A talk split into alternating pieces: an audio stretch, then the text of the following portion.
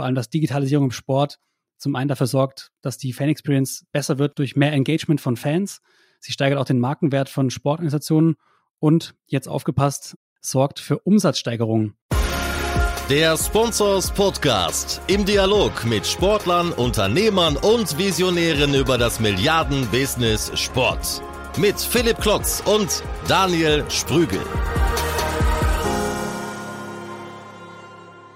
Hallo und herzlich willkommen zum Sponsors Podcast. Schön, dass ihr wieder mit dabei seid und zuhört und auch ein herzlich willkommen an den Weitgereisten. Äh, der, ich weiß ja kaum noch, wie die Stimme klingt. Äh, Daniel, ich glaube, du bist in Berlin, irgendwo in der Welt oder beim Spobis. Äh, wo treffe ich dich gerade an? Äh, digital findest du mich überall, aber du weißt ja, äh, meistens sitze ich hier in meinem kleinen Homeoffice in Berlin, wenn wir aufnehmen. Und da sitze ich auch gerade jetzt. Ja, wir haben uns tatsächlich lange nicht gesprochen. Zwar auf dem Spobis Ende Januar haben wir mit Jonas Hummels die vor, vor, vor, vorletzte Episode aufgezeichnet. Stimmt, da das habe ich schon ganz verdrängt. Also da war auch ein bisschen bei mir Highlife in Tüten beim Spur. äh, leicht durchgetaktet gewesen. Das stimmt. Und davor haben wir tatsächlich Mitte Dezember gesprochen, wo wir über Bayern E-Sports gesprochen haben. Seitdem war Funkstelle bei uns. Das ist gut, äh, oder das ist nicht gut, dass wir nicht gesprochen haben, aber das ist gut, dass du nochmal Bayern erwähnst, weil da kann ich vielleicht auch gleich meinen äh, Reigen, meine News eröffnen. Aber schon mal ein kleiner Vorausblick, was hast du denn mitgebracht? Äh, ich werde gleich über das Thema Auswirkungen von Technologie auf das Fanerlebnis sprechen. Klingt erstmal ganz plump, ist eine kleine, eine kleine ist gut, eine kleine Auswertung von 10.000 Fans weltweit in acht Regionen. Und die Ergebnisse sind ganz interessant, vor allem auch, weil da neue Erlöspotenziale liegen. Deswegen bleib dran. Aber jetzt leg du erstmal los, was du für drei Top-News hast. Ich vermute mal, die eine hat mit Manchester City zu tun. Oh, da liegst du natürlich äh, im Schwarzen. Also für diejenigen, die vielleicht auch neu uns kennengelernt haben, wir hatten ja beim Spobis äh, einen großen Podcast Days oder, oder Stages, die jetzt äh, vielleicht neu beim Sponsors Podcast sind. Wir machen ja regelmäßig alle zwei bis vier Wochen äh, sprechen wir über aktuelle Trends und äh, so eben auch über wichtige News, die wir bei Sponsors äh, geschrieben haben. Und da wir ja länger nicht gesprochen haben, kann ich auch noch ein bisschen weiter zurückgehen. Also sicherlich äh, mit einer der größten Sponsorings, die jetzt kürzlich in Deutschland wieder abgeschlossen äh, worden sind. Deswegen schließe ich den Kreis, was ich eben sagte, mit Bayern München. Äh, hat eben auch beim FC Bayern stattgefunden. Und zwar äh, hat Audi äh, verlängert, wie gesagt, schon ein paar Tage alt, aber dennoch äh, so fulminant und groß das Paket, über das hier gesprochen äh, wird, dass wir das dann doch vielleicht nochmal erwähnen sollten. Also sie haben ja vorher schon 30 Millionen äh, im Jahr oder 35 Millionen im Jahr ausgegeben und haben da jetzt nochmal 20 Millionen draufgepackt. Äh, das soll ab sofort losgehen bis äh, zur Saison 2028, 2029. Insofern sprechen wir da über Hunderte von Millionen Euro, die an der Sebener Straße geparkt werden, sozusagen. Mhm. Wenn man sich mit vielen Menschen bei Bayern oder bei Audi äh, dann rund um den Spobis auch unterhalten hat, äh, ja, ist das äh, immer noch eine, eine sehr große äh, Summe, die ja größer ist als der Hauptsponsor. Das ist wirklich, glaube ich, äh, unique im internationalen Sportbusiness, dass der Automobilpartner mehr zahlt als äh, der Hauptsponsor. Insofern eine Vertragsverlängerung, die uns auch in den kommenden äh, Jahren noch viel beschäftigen wird. Ich glaube, man hört raus, es hat natürlich was mit der Brisanz oder mit ja, dem Wettbewerb zwischen BMW und Audi oder auch mit anderen großen Automobilherstellern zu tun. Es ist ja weit bekannt, dass äh, da BMW schon ein, äh, eine Absichtserklärung äh, des Einstiegs ab 2025 mal unterschrieben hatte für auch eine ähnlich oder eine noch leicht größere Summe. Dann hat man sich äh, auf aufgrund von Dingen, die nicht unbedingt in der Öffentlichkeit diskutiert wurden, wieder voneinander losgesagt und daraufhin hat jetzt trotzdem Audi nochmal verlängert und sogar, wie gesagt, fast ähm, verdoppelt die Sponsoring-Summe. Also wirkt fast ein bisschen unwirklich. Äh, wir sind gespannt, hm. was da noch kommt.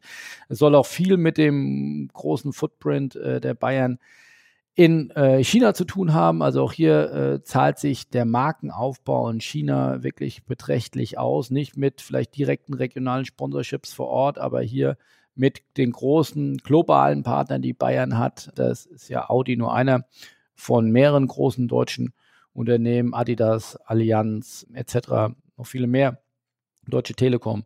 Da klingelt einmal mehr bei Bayern München äh, die Kasse und äh, sind ja jetzt schon mit Abstand meist verdienstes Unternehmen bzw. Club in Deutschland in der Fußball-Bundesliga. Da werden sie den Abstand weiter vergrößern. Das macht die Bundesliga nicht unbedingt äh, spannender, aber zumindest im internationalen Vergleich äh, hilft ihnen das, mit den Besten äh, mitzuhalten. Also wirklich großer Step, großes Ausrufezeichen, der Sponsoring-Deal von Bayern und Audi. Zweite große News äh, ist auch hier mit ein bisschen korrelierend. Äh, und zwar hat die Allianz äh, ihre Partnerschaft äh, mit Juventus Turin ausgebaut. Allianz ja auch der Namensgeber der Allianz Arena in München. Damit hat alles angefangen. Jetzt hat äh, die Allianz ja bei mehreren Stadien und Arenen weltweit das Namensrecht ähm, übernommen, hat sich offensichtlich als sehr attraktives Werbetool etabliert. Und äh, man hat jetzt hier vorzeitig mit Juventus Turin verlängert bis zum Jahr 2030. Und es ist davon die Rede, dass der Münchner Versicherungskonzern um die 10 Millionen Euro pro Jahr an den italienischen Serienmeister überweist. Und das ist insofern wieder beachtlich, wenn man da in die Zahlen guckt, was wir natürlich bei Sponsors dann gerne tun. Aktuell ähm, bezahlt die Allianz bei Bayern nur in Anführungszeichen 6 Millionen Euro pro Jahr für die Allianz Arena in München. Ist äh, zugegebenerweise dann auch schon ein relativ alter Vertrag der vor mehreren Jahren äh, abgeschlossen worden ist und jetzt die Vertragsverlängerung mit Juventus Turin für 10 Millionen, also fast das Doppelte. Ähm, da könnte ich mir vorstellen, dass man das in München an der Sebener Straße wiederum nicht so lustig findet und man vielleicht da mindestens auf Augenhöhe dann äh, mit den Turiner Kollegen ich weiß nichts genaueres, aber könnte mir vorstellen, dass es da vielleicht nochmal ein, zwei Nachverhandlungen gibt oder wir auch da in nicht allzu ferner Zukunft vielleicht dann nochmal was hören, dass auch die Allianz vorzeitig nochmal verlängern. Aber das äh, ist eine reine Kaffeesatzleserei oder man könnte sagen, vielleicht Erfahrungswert aus äh, 15 Jahren Sportbusiness. Wir nageln dich nicht drauf fest, wenn wir hier in vier Wochen dann sehen und lesen. Ich glaube, so schnell geht es nicht, aber ich könnte mir vorstellen, äh, dass man damit sich nicht zufrieden gibt, da die klare Nummer zwei im Fußball-Sponsoring äh, bei der Allianz zu sein. Da sind die Bayern, glaube ich, challenging und competitive genug, da äh, mal ein paar Straßen weiter mal anzuklopfen und zu sagen, was man denn gemeinsam tun könnte. So, und dein Highlight, das ich da gerne aufgreise, war natürlich auch mein Highlight. Äh, das hat uns alle am Wochenende, ich glaube am Freitag kam es ja raus, doch ganz schön erstaunt. Positiv überrascht. Das sagst jetzt du, positiv überrascht. Ich glaube, äh, in Manchester war man nicht so positiv überrascht, dass die UEFA Manchester City für zwei Jahre aus der Champions League äh, verbannen will. Hintergrund hatten bestimmt viele von euch gelesen, dass man Sponsoring-Einnahmen falsch deklariert hat, wo angeblich ein Hauptsponsor, ich glaube äh, Emirates, äh, soll um die 70, 75 Millionen bezahlt haben. Wir haben aber nur einen Bruchteil davon gezahlt. Der Rest wurde dann vom Hauptgesellschafter äh, nachgelegt und falsch deklariert. Und das kam unter anderem, glaube ich, durch die Football Leagues Dokumente hinaus. Und äh, wie man dann auch äh, lesen kann, ist man da nicht unbedingt äh, auf Kooperation eingeschwenkt, sondern eher auf Kampfmodus. Man wird lieber das Geld äh, für teure Anwälte ausgeben, anstatt für Strafen der UEFA. Und äh, da hat Herr Schäferin offensichtlich auch gesagt, dann will ich mich da mal nicht am Nasenring durch die Manege führen lassen. Und er hat, was ihm ja lange Zeit bei Financial Fairplay vorgeworfen wurde, auch jetzt mal einen großen Club mit einer heftigen Verbannung oder mit einer heftigen Strafe belegt. Und ja, man darf in vielerlei Hinsicht äh, extrem gespannt sein, was da jetzt passiert. Einerseits äh, will Manchester City ja beim Sportgerichtshof dort äh, Klage einlegen. Ich dürfte oder könnte mir vorstellen, dass auch diese Überlegung ja nicht äh, völlig fern ist, dass dieser Fall eintritt und dass die Juristen der UEFA auch darüber hoffentlich schon mal nachgedacht haben, dass man da jetzt dann nicht sofort einknickt. Äh, ich finde, die Süddeutsche hat das ganz schön beschrieben äh, mit dem Bild. Äh, man wird jetzt in den nächsten Wochen und Monaten sehen, ob äh, die UEFA ein Zuchtmeister oder ein Zirkuspferd äh, sein wird. Also finde ich ein ganz schönes Bild. Äh, in der Tat, du hast gesagt, es freut dich offensichtlich, dass hier solche Maßnahmen ergriffen werden. Ich glaube, für die Ernsthaftigkeit von Financial Fairplay und damit auch das Fußball weniger als, als Spielzeug von Superreichen oder von, von ganzen Staaten dann genutzt wird, ist das sicherlich äh, ein sehr einschneidendes Ereignis und äh, man wird jetzt mm, ja sehr aufmerksam verfolgen, wie gut das von der UEFA vorbereitet war. Sicherlich wird Man City äh, dort die besten Anwälte hinschicken und äh, ja, wir werden interessiert zuschauen, was da passiert. Wie gesagt, auch hier in dem süddeutschen Artikel oder auch bei uns wird dann natürlich nochmal hinterfragt, bei Paris Saint-Germain sind es ja, ist es ja eine ähnliche Konstellation. Offensichtlich hat man aber da vielleicht dann besser verhandelt oder, oder sich anders auch aufgestellt. Also gab es da nicht schon mal auch vor ein, zwei Jahren gegen PSG ein Verfahren, das dann ja stillgelegt wurde aufgrund von ja nicht eingehaltenen Fristen beziehungsweise Verjährung verschiedener Tatbestände? Und da ist äh, PSG gerade nochmal mit dem ja, Schrecken davon gekommen, nicht vom Financial Fair Play belegt zu werden. Ähnliches befürchten ja viele jetzt auch, dass Man City dadurch rauskommt, dass irgendwelche Fristen verstreichen durch eben ja lange Zyklen, was Anwaltsschreiben angeht und Vorladungen und so weiter. Und jetzt habe ich gestern erst gelesen, dass die Kass oder der Kass auf jeden Fall ein schnelles Verfahren anstrebt und da auch ja Planungssicherheit in, im positiven Sinne für alle Parteien auch anstreben möchte. Absolut. Also wie gesagt, extrem spannend, was da passiert, dass, äh, und überraschend, dass die UEFA da jetzt so Kante zeigt. Und ich glaube, ich würde dir da zustimmen äh, für die Wettbewerbsfähigkeit und auch für, sag ich mal, die Fanverbundenheit oder das Verständnis von Fußball, dass man nicht sich noch weiter abhebt von der Basis, ist das ein gutes äh, Zeichen. Gleichwohl, wie gesagt, wird man beobachten, was das für Man City dann heißt, sollten die äh, UEFA bzw. der Kass äh, der UEFA recht geben, ob die Top-Spieler, ob der Top-Trainer Pep Guardiola dann in Man City bleibt oder dann weiterziehen muss oder darf. Ähm, es ist ja auch die Rede davon, ob der Premier League Meistertitel ihnen aberkannt wird. Also da ist vieles im, im Ungewissen, im Unklaren. Da werden wir noch viel sicherlich drüber zu reden haben in den nächsten Wochen und Monaten. Und ansonsten, wie gesagt, bleibt mir noch eine kleine vierte äh, Randgeschichte. Und zwar ähm, haben wir auch das Unternehmen schon mal vor ein paar Wochen oder Monaten gesprochen. Ein Unternehmen, ein englisches, das äh, extrem aktiv ist im Sponsoring, Ineos. Die sind jetzt bei äh, in der Formel 1 bei Mercedes eingestiegen mit einem echt großen Deal mit einem Fünfjahresvertrag über roundabout 25 Millionen im Jahr und einer der großen Sponsoren des Formel 1 Teams, äh, Mercedes, AMG, Petronas.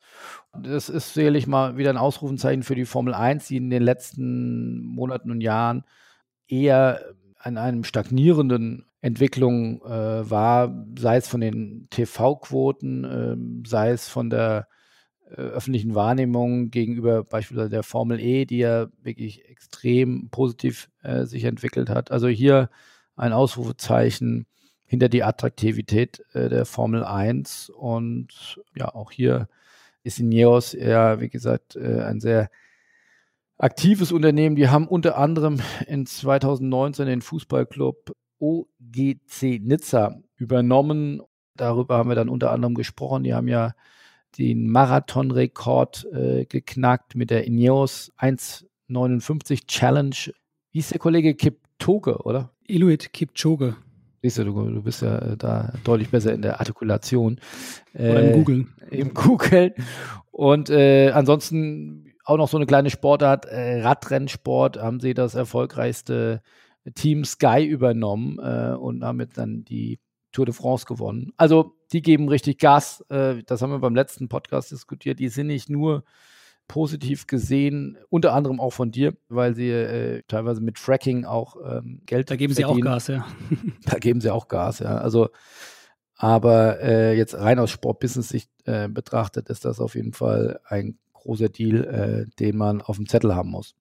Aber apropos auf dem Zettel, was hast du auf deinem Studienzettel mitgebracht? Du meintest ja, da wurden 10.000 Menschen befragt und haben interessante Dinge über digitale Assets im Stadion herausgefunden. Über Emerging Technologies in Sports. Die äh, Studie kommt von Capgemini. Die haben sich genau das angeschaut, wie man die Fan Experience neu denken kann.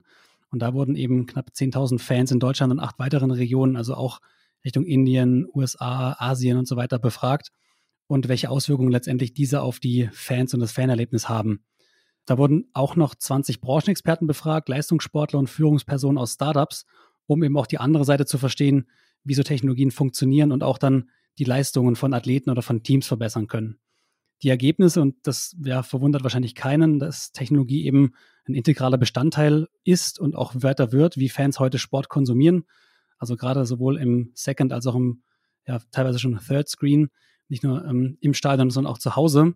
Viel bemerkenswert ist aber auch, dass Fans zu Hause mittlerweile Technologien nutzen, wie zum Beispiel Virtual Reality und Mobile Apps, wie das sich genau aufteilt oder auch ein paar Zahlen dann gleich dazu noch mehr. Und ähm, vor allem, dass Digitalisierung im Sport zum einen dafür sorgt, dass die Fan Experience besser wird durch mehr Engagement von Fans. Sie steigert auch den Markenwert von Sportorganisationen und jetzt aufgepasst, auch für jeden Vereinsvertreter da draußen, sorgt für Umsatzsteigerungen. Das hat die Studie auch herausgefunden. Kann sich jeder auch gerne mal runterladen. Wie gesagt, Emerging Technologies in Sports von Capgemini. Nun ein paar Zahlen, weil es sollte auch ein bisschen belegbar sein. Keine Überraschung ist, glaube ich, dass vor allem Fans unter 35 Jahren zu den ja, digital affinen Zielgruppen zählen. Ähm, wenn man sich mal alle anschaut, knapp 69 Prozent aller Fans sagen, dass diese digitalen Technologien und diese Anwendungen, die Innovationen ähm, bereichern ihr Erlebnis im Stadion und beim Anschauen eines Sportereignisses. Das sind fast mehr als zwei Drittel. Gleichzeitig nutzt schon jeder zweite Smartphone-Apps eben, um Live-Infos zum Spiel zu bekommen. Also auch hier eine große Möglichkeit, im Stadion nochmal für Mehrwerte zu sorgen, wenn man hier ansetzt, als Sportorganisation noch weitere Live-Infos zu liefern. Hat ja der DFL auch durch die Kooperation jetzt mit AWS einen ersten Ansatzpunkt gemacht von der Liga-Seite her. Fast die Hälfte konnte auf schnelles WLAN zurückgreifen, beziehungsweise sich Getränke und Essen an den Platz liefern lassen. Da sei angemerkt, dass es in Deutschland knapp ja, 39 Prozent sind, die sowas bestätigen können. Ich glaube, da haben wir noch ein bisschen Nachholbedarf im Vergleich zu internationalen Sportvenues jetzt in Deutschland. Gibt es, glaube ich, noch nicht so viele, die da schon abgedeckt sind mit WLAN oder 5G beziehungsweise 4G. Und was ich auch spannend fand, ist, dass fast die Hälfte schon mal Wearables genutzt haben, also eine Apple Watch oder auch ein, ein iPhone zähle ich jetzt auch mal dazu, um als digitale Eintrittskarte in ein Venue zu kommen und Deutschland natürlich ein bisschen weniger, nur 43 Prozent. Wenn wir uns mal die Fans zu Hause anschauen, ich habe es am Anfang auch schon ein bisschen angedeutet, da ist es so, dass künstliche Intelligenz und Virtual Reality da mehr und mehr in Einsatz kommen. Fast 40 Prozent haben gesagt, dass sie schon mal eine VR-Brille genutzt haben, um eben auch die Stadionatmosphäre zu Hause zu erleben. Da bin ich mir nicht genau sicher, wie viele von den 10.000 die Frage richtig verstanden haben oder was sie damit gemeint haben, weil wirklich ehrlicherweise ist 40 Prozent kann ich mir international gar nicht vorstellen, dass diese Technologie sich schon so weit durchgesetzt haben, wenn man sich die Durchdringung der Hardware anschaut. Und interessanterweise auch, dass 38 Prozent schon mal gegen einen KI-Bot auf Ergebnisse getippt haben.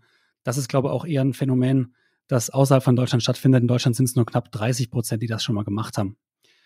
Falls sich jetzt jemand fragt, was die ganzen neuen Technologien auch bringen, neben der Verbesserung des Fanerlebnisses, ja, es gibt auch neue Erlösmöglichkeiten und digitale Angebote fördern vor allem die Zahlungsbereitschaft von Fans, aber nur, wenn diese ein positives Erlebnis dadurch haben. Also eine Zahl aus Asien, und das muss ich sagen, da ich im Januar selbst in China war, keine Sorge, ich habe nichts mitgebracht. Das Thema Digitalisierung, Handy und Smartphone ist da ja Wahnsinn. Hast du ja selber letztes Jahr auch schon mal mit der Spurk zusammen erlebt. 71 Prozent der asiatischen Fans sind sogar bereit dazu, mehr für ein Ticket zu bezahlen, wenn sie vor Ort auch zusätzliche Erlebnisse durch digitale Angebote bekommen. Ganz interessant auch dann mal ein Verweis auf eine Studie, die bei uns im Sportsmanic Podcast letzte oder vorletzte Woche behandelt haben über den ähm, Chinese Sports Consumer Value, wie die Chinesen ticken und wie man da vor allem als Marke erfolgreich sein kann. Das heißt, auch hier, wenn jemand bereit ist, also als Sportorganisation Fans Mehrwerte in Form von ja, digitalen Erlebnissen zu liefern, sind die Fans bereit dazu, mehr auszugeben. Das ist ein ähm, tolles Ergebnis dieser Studie, aber auch wichtig, was die Studie noch herausgefunden hat, bedenkt bitte, ja, das Sammeln und Speichern personenbezogener Daten ist für viele Fans weiterhin ein Knackpunkt. Da sollte man auch drauf aus sein, dass hier keine ja, persönlichen Daten weitergegeben werden, weil knapp 65 Prozent der deutschen Fans, 59 Prozent der internationalen Fans sagen, dass das hier ein negatives Nutzererlebnis sein kann. Das waren jetzt sehr viele Daten und Fakten. Ich glaube, als Ergebnis kann man sagen, die Digitalisierung streitet voran, vor allem bei den Fans. Und ich denke, die Sportorganisationen werden hier nach und nach nachziehen, auch hierzulande. Philipp, wie ist denn dein digitales Stadionerlebnis? Oh, ich bin äh, ja eher so ein explorativer Stadionbesucher, also jetzt nicht so der regelmäßige Fußballstadionbesucher, sondern versuchen auch mal äh, links und rechts zu gucken. Äh, vom Beachvolleyball war ich im letzten Jahr extrem angetan. Da war das Stadionerlebnis so gut, äh, da war wenig Zeit für, für digitale, digitalen mhm. Konsum.